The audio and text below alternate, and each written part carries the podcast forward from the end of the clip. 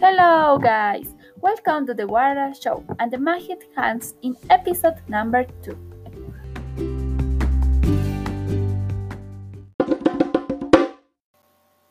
Today we will do sometimes very easy to the and a lot of fun. Are you guys ready? I hope so.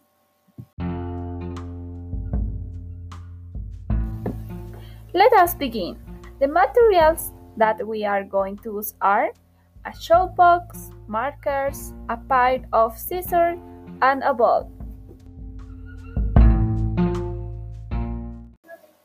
The procedure is simple. Let's start.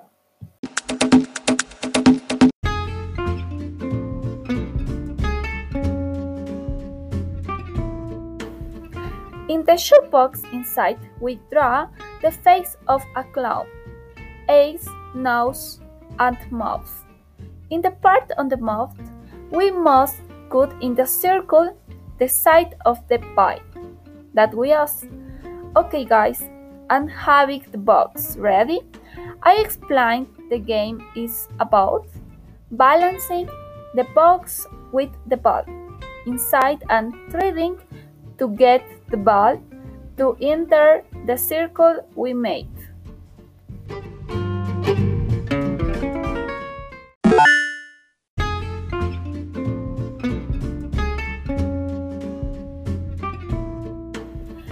We come to the end, guys.